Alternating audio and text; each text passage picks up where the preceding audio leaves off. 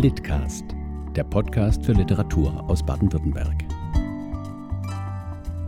Heute im Gespräch mit Jennifer Holleis. Seit 1981 vergibt der Förderkreis der SchriftstellerInnen in Baden-Württemberg einen jährlichen Literaturlandespreis für AutorInnen aus Baden-Württemberg, der mit 10.000 Euro dotiert ist. Seit diesem Jahr, 2023 also, heißt dieser Preis Anna Haag Preis. Das hat die Mitgliederversammlung im Mai dieses Jahres beschlossen. Wir wollen nun nicht nur etwas zur Wahrnehmung der künftigen Trägerinnen und Träger des Anna-Haag-Preises beitragen, sondern auch die neue Namenspatronin vorstellen. Dazu haben wir diesmal Jennifer Holleis zu Gast im Litcast.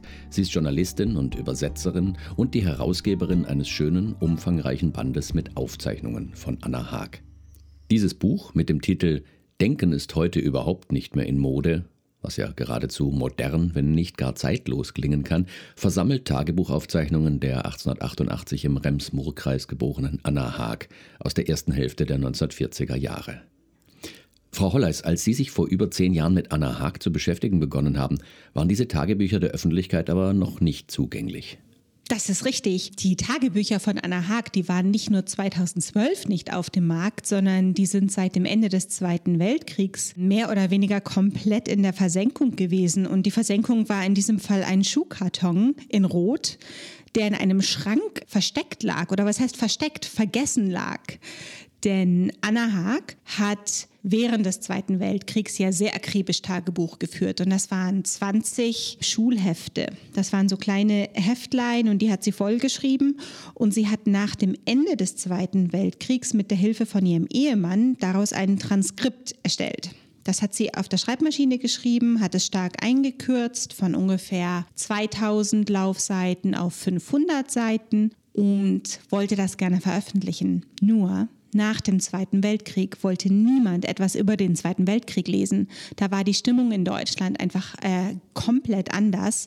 Und so hat Anna Haag keinen Verleger gefunden und hatte dann in ihrer eigenen Biografie mal 10, 12 Seiten aus diesen Tagebüchern verwendet und ihr Sohn hat in dessen Biografie einige Seiten verwendet. Aber ich sage jetzt mal, das gesamte Konvolut wurde weder veröffentlicht, noch irgendwie weiter bearbeitet. Und Anna Haag ist dann gestorben. Ihr kompletter Nachlass wird von einer Enkelin verwaltet und eine andere Enkelin hatte eben einen Satz von diesen Schreibmaschinenpapieren. Früher, wenn man Kopien anfertigen wollte per Schreibmaschine, hat man so ganz, ganz dünne Seiten unter die Schreibmaschinenseite gelegt. Quasi einen Satz von, diesen, von diesem Tagebuchtranskript lag bei der Enkelin von Anna Haag im Schrank und die lebt in Brighton. Die Original 20 Schulhefte, die liegen im Stuttgart im Archiv. Das hat die Nachlassverwalterin so entschieden, weil es dort einfach am sichersten auch aufbewahrt wird. Und ähm, bevor mein fantastischer Professor Edward Timms und ich uns an das Thema gemacht haben, hat er gesagt, wir müssen erstmal Quellenanalyse betreiben. Wer weiß, ob Anna Haag bei der Übertragung des Tagebuchs sich ein bisschen lustiger, schlauer, weitsichtiger oder sonst was dargestellt hat. Und deswegen bin ich äh, von England nach Deutschland geflogen und stand eine Woche im Stuttgarter Archiv und habe alle Seiten gescannt. Und dabei ist auch rausgekommen, dass Anna Haag nicht nur über den Alltag während des Zweiten Weltkriegs aus Sicht einer ganz normalen Bürgerin, die aber gegen Hitler war, geschrieben hat, sondern sie hat wirklich hunderte von Zeitungsartikeln, Aufrufen, Flyern und anderen Materialien immer eingeklebt, um nachzuweisen, dass das, was sie aufgeschrieben hat, auch wirklich so stattgefunden hat. Ich habe das alles gescannt, daher weiß ich auch die Anzahl der Seiten, bin damit zurück nach England geflogen und dann haben wir angefangen abzugleichen und auch erstmal gelernt, die Handschrift von Anna Haag zu lesen, denn in, ich sage jetzt mal, an ruhigen Nachmittag, da hat sie sehr schön geschrieben. Das war jetzt kein Süterlin, das war einfach eine normale Handschrift, würde ich sagen. Aber wenn es stressig war, wenn Bomben gefallen sind, dann ist sie so abgerutscht und dann waren die Stifte zum Teil verblichen und dann war es einfach auch sehr, sehr viel aufwendiger, das zu entziffern. Aber wir sind da komplett durchgegangen und haben da anderthalb Jahre nachgesehen, ob Anna Haag äh, inhaltlich etwas geändert hat. Und ähm, man kann sagen, sie hat sehr stark eingekürzt. Sie hat viele private Passagen, in denen sie von sich als Mutter geschrieben hat oder ihre Sehnsucht nach ihren Kindern geschrieben hat, rausgenommen. Aber sie hat sich weder großartig weitsichtiger hingestellt, noch hat sie etwas verändert. Wann konnte das Buch dann schließlich bei Reklam erscheinen? Das ist noch gar nicht so lange. Das kam so. Erstmal, das Buch selber ist 2021 erschienen und ein Jahr später äh, ist eine kleine gelbe Universalausgabe erschienen, weil es einfach unheimlich viele Anfragen von Schulen gab, äh, die Anna gerne auch in den Deutschlehrplan mit aufnehmen möchten. Aber man kann Schülern jetzt auch nicht wirklich zumuten, ein, ein 35 Euro Hardcover-Buch äh, anzuschaffen. Deswegen haben wir nochmal eine kleine Auswahl äh, erstellt, äh, die es jetzt einfach für 5,20 Euro gibt. Und somit ist Anna Haag aber auch in diese wirklich legendäre Universalserie eingegangen, was mich auch sehr freut. Na, der Aufbau zu dieser Herausgabe ist aber auch ganz interessant, denn mein Professor und ich haben damals ein sehr, sehr akademisches Buch über Kriegstagebuchschreiberinnen geschrieben in dem verschiedene Kriegstagebuchschreiberinnen miteinander verglichen wurden, was sie zu einem bestimmten Zeitpunkt geschrieben haben oder wie sie es geschrieben haben. Das heißt, das erste Buch ähm, beinhaltete Anna Haag, aber ging nicht nur um Anna Haag und war auch relativ aufwendig, weil wir den ganzen Sums ins Englische übersetzt haben. Dieses Buch wurde dann äh, einige Jahre später, ich glaube zwei Jahre später, ins Deutsche übersetzt und entakademisiert, würde ich sagen. Es wurde einfach wesentlich zugänglicher gemacht. Und da wurde ich bereits gefragt, ob ich hinter jedes Kapitel einfach ein paar Seiten aus den handgeschriebenen Tagebüchern schreiben kann oder tippen kann. Und bei den Lesungen zu diesem Buch wurde immer nur nach diesem Tagebuch gefragt. Das heißt, diese Einbettung von Anna Haag als Frau während des Zweiten Weltkriegs, die sich als widerständisch empfunden hat, aber nicht im aktiven Widerstand war, sondern eine ganz normale Bürgerin war, das hat die Menschen zwar interessiert, aber das, was sie wirklich wissen wollten, war, was hat denn die Anna Haag gesehen und wie hat sie es aufgeschrieben? Und dazu muss man sagen, dass Anna Haag eine sehr gute Schreibe hat. Also es liest sich auch heute, 80 Jahre später, noch sehr gut. Sie war ja selber ähm, jetzt nicht wahnsinnig erfolgreich, aber doch auch nicht unerfolgreich äh, als Journalistin. Und sie hat einfach eine wahnsinnig gute Beobachtungsgabe und sie hat wirklich eine humorvolle Schreibe. Und das macht den Zugang natürlich auch einfacher. Nun gut, also dann kam das Buch über Anne Haag raus äh, mit den ach, jeweils, keine Ahnung, zwischen drei und fünf Seiten aus dem Tagebuch. Und ähm, dann kristallisierte sich sehr, sehr schnell heraus, dass es in Deutschland ein großes Interesse daran gibt, mehr von Anna Haag zu lesen, was sie wirklich geschrieben hat. Und dann kam Reklam auf mich zu und hat mich gefragt, ob ich die Herausgabe von dem Typoskript machen will. Und es war eben eine aktive Entscheidung für das Typoskript und nicht für die Gesamtausgabe, einfach aufgrund der Länge. Das Ganze muss ich sage jetzt mal, lesbar bleiben.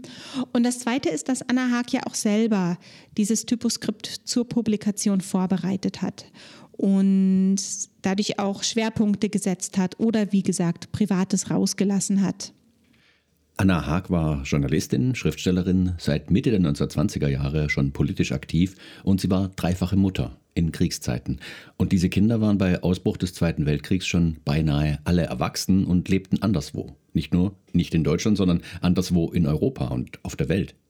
Völlig richtig. Das betraf vor allem zwei ihrer Kinder. Anna Haag hat drei Kinder gehabt. Die eine Tochter ähm, war zu Beginn des Krieges, muss man sagen, mit einem Deutschen verheiratet, einem glühenden Nazi.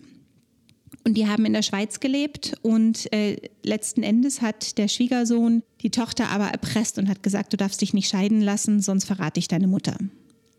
Und die haben sich dann aber so halbwegs getrennt, mal wieder nicht, mal wieder ja. Und die eine Tochter lebte dann eben zeitweise bei den Eltern in Stuttgart-Sillenbuch. Die andere Tochter hat einen Engländer geheiratet und, hat, und äh, lebte in Birmingham. Das heißt, äh, bei den englischen Bombennächten hat Anna Haag unheimlich mitgezittert und das ist auch eines der Hauptthemen, wenn es um England geht, geht es um die Bombennächte in London und Birmingham. Ähm, und sie hat mehrfach geschrieben, wie glücklich sie ist, dass ihre Enkelkinder, die während des Zweiten Weltkriegs geboren wurden, ähm, ein gutes Heimatland hatten oder haben. Und damit meinte sie nicht Deutschland, sondern England. Und ihr jüngster Sohn Rudolf, den ich übrigens noch selber interviewt habe vor seinem Tod, war in einem Interniertenlager in Kanada. Und obwohl Anna Haag ihn sehr vermisst hat und auch immer auf Postkarten oder Informationen von ihm gewartet hat, hat sie doch fast ausschließlich darüber geschrieben, wie sehr sie froh ist, dass er nicht in der deutschen Armee kämpfen muss und Gleichaltrige umbringen muss und nicht gezwungen wird, an diesen Grausamkeiten teilzunehmen, weil es ganz klar war, Rudolf wäre äh, eingezogen worden. Diese, diese Erleichterung, dass er nicht kämpfen muss und nicht für Deutschland Gräueltaten ausüben soll, überwog die Sehnsucht. Allerdings, und das muss man auch sagen, Rudolf kam nach Ende des Zweiten Weltkriegs zurück und war Gott war dann einfach auch fünf, sechs Jahre weg. Für einen jungen Mann, der in der Pubertät äh, weggeht und dann als erwachsener Mann im Prinzip zurückkommt, das ist schon ein Schock. Also sowohl für den Sohn als auch für die Mutter. Und die beiden waren da, glaube ich, ähm, am Anfang auch etwas überfordert. Anna Haag, weil sie gedacht hat, ihr Büblein kommt zurück und da stand ein Mann vor ihr und dieser Mann, der war alles andere als frohen Mutes, sondern der war weitgehend deprimiert, weil er komplett entfremdet war und ähm, wenig von dieser Hoffnung in sich trug, dass ja andere, die ja andere in Deutschland auf einmal dann gespürt haben nach Ende des Zweiten Weltkriegs. Das schlug ja dann relativ schnell um in Freude am Wiederaufbau auch. Und Rudolf hatte das nicht. Eine ihrer Enkelinnen kümmert sich ja, wie Sie erzählt haben, um den schriftstellerischen Nachlass Anna Haags. Die Romane und Erzählungen, die Anna Haag von Mitte der 1920er Jahre bis Ende der 1960er veröffentlicht hat, sind heute vergriffen. Haben Sie, Frau Holleis, auch etwas von diesen Büchern gelesen? Ich habe würde ich sagen, fast alles davon gelesen. Also A hat habe ich einen wahnsinnig guten Kontakt zu der Nachlassverwalterin und die Familie hat einiges, das wurde mir auch alles zur Verfügung gestellt, entweder eingescannt oder ähm, ich habe es mir ausgeliehen und ansonsten habe ich über andere Archive von fast allem mm, ein Exemplar da und das war leichte Lektüre. Also ihre Bücher, ähm, das erste ist die, die Rosa-Kinder äh, und ansonsten ging es viel um Mutterschaft. Ähm, sie hatte in einer Schweizer Kinderzeitung, hatte sie eine Serie über Mutter-Kind und später hat sie dann äh, mehrfach äh, gedichtet. Nach dem Zweiten Weltkrieg hat Anna Haag viel politisches Engagement gezeigt und das war ein soziales, feministisches und vor allem pazifistisches Engagement eigentlich gleich unmittelbar in den Jahren nach Kriegsende und zwar unter anderem mit etwas, das die Bundesrepublik und das Leben vieler über Jahrzehnte geprägt hat. Auch meins ganz persönlich übrigens. Sie hat insgesamt Spuren in der Gesellschaft hinterlassen, wie kaum eine andere Autorin aus Baden-Württemberg. Ja, auf jeden Fall. Äh, Anna Haag hat mehrfach in ihren Tagebüchern geschrieben, dass wenn sie dieses Grauen überlebt, dann wird sie sich ähm, dem einem Deutschland widmen, das sie auch sie wieder lieben kann. Sie will ein Heimatland aufbauen, das demokratisch ist und für das sie auch wieder stehen will. Und na gut, Anna Haag hat überlebt und hat auch wirklich äh, ihr Versprechen umgesetzt.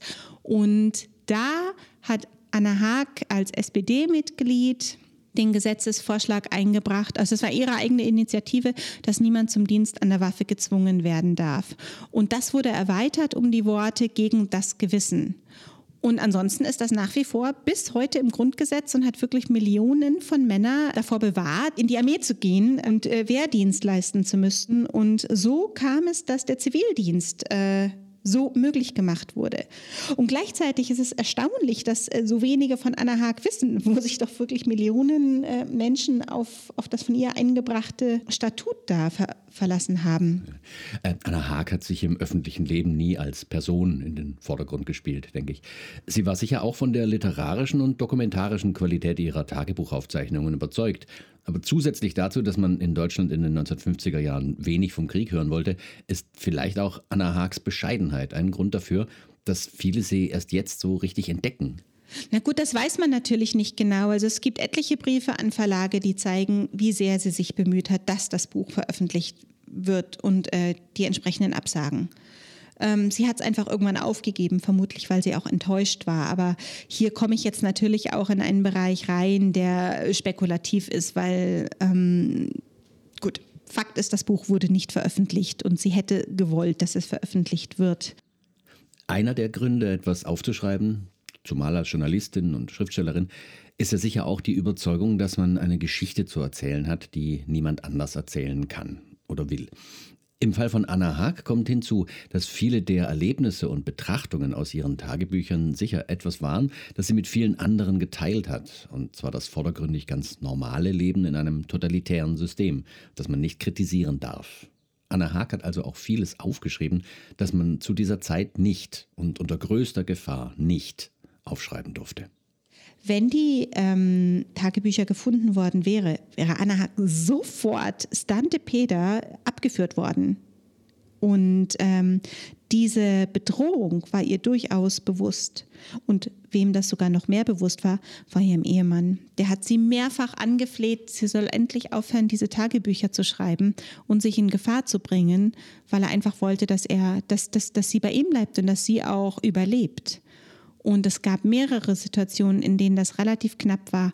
Ähm, die Tagebücher waren zuerst im Kohlenkeller versteckt und dann hat sie sie in, in so Blechdosen eingegraben auf dem Land. Und erst nach Ende des Kriegs sozusagen alles wieder zusammengeführt. Wie sah das Leben von Anna Haag nach Kriegsende aus? Sie hat ihre Biografie veröffentlicht und hatte sich dann aber sehr schnell A, wieder in Sachen Frauen engagiert. Sie war eine der ersten, die nach Amerika geflogen ist, um sich ähm, mit der Ehefrau von Roosevelt zu treffen, um deutsch-amerikanische Frauenbeziehungen zu fördern. Und sie hat sich dann sehr, sehr stark in Stuttgart selber eingebracht. Und zwar hat sie ein Heim für, das hieß damals gefallene Mädchen, ähm, gegründet, in dem Frauen, die unverheiratet schwanger waren, ähm, aufgenommen wurden, die eine Ausbildung machen konnten. Und das wuchs dann relativ schnell zu Kinderbetreuung an und ist inzwischen ein Mehrgenerationenhaus mit Altenheim und äh, Kita und Kindergarten und so weiter. Und hat sich einfach sehr, sehr für Stuttgarter Belange eingesetzt. Das heißt, sie war äh, durchaus bis ins hohe Alter aktiv, hat aber nicht mehr groß als Journalistin gearbeitet und war dann ja auch einfach eine alte Frau. Das muss man sich mal überlegen. Die ist ja 18, 1988 geboren worden und sie ist 1982 gestorben. Also sie hat ein hohes Alter erreicht, aber sie war dann natürlich auch schon alt. Es gibt ja in Stuttgart auch äh, die Anna-Haag-Schule, den Anna-Haag-Platz und so weiter. Aber selbst Stuttgarter kennen nicht per se äh, die Geschichte von Anna Haag. Das habe ich bei mehreren Lesungen festgestellt, dass ein großes Interesse da ist und die Leute unwahrscheinlich gut informiert sind, was quasi die Entwicklung von Stuttgart nach dem Zweiten Weltkrieg auch betrifft. Aber die Tatsache, dass Anna Haag Kriegstagebuch geführt hat und äh, die Gesetzvorlage eingebracht hat, ist für viele trotzdem neu. Und da wollte ich auch noch anknüpfen zu dem, was Sie vorher gesagt haben, was den Personenkult betrifft. Sie haben völlig recht, Anna Haag wollte gar nicht per se im Scheinwerferlicht stehen. Aber vielleicht doch ein bisschen. Wenn es der Sache dient, wenn sie gemerkt hat, es nutzt dem, wofür sie eintritt, dass genau sie es ist, die dafür eintritt, dann hätte sie sicher auch nichts dagegen gehabt. Wir als Förderkreis haben uns ja auch deshalb für sie als Namenspatronin unseres jährlichen Preises entschieden, weil sie für so vieles steht. Eine selbstbewusste, literarische Persönlichkeit, eine Frau mit sozialem und politischem Engagement in einer Zeit, die solche Karrieren, vorsichtig gesagt, nicht begünstigt hat. Eine Autorin mit, wie Sie sagten, guter Schreibe und gutem Herzen. Anna Haag würde sich so freuen, dass genau dieser Preis nach ihr benannt wurde. Da bin ich mir absolut sicher. Vielen lieben Dank für das Gespräch, Frau Holleis. Gut, ja, alles klar. Sie hörten den Litcast, den Podcast des Förderkreises der SchriftstellerInnen in Baden-Württemberg. Weitere Informationen finden Sie im Netz unter schriftsteller-in-bavü.de.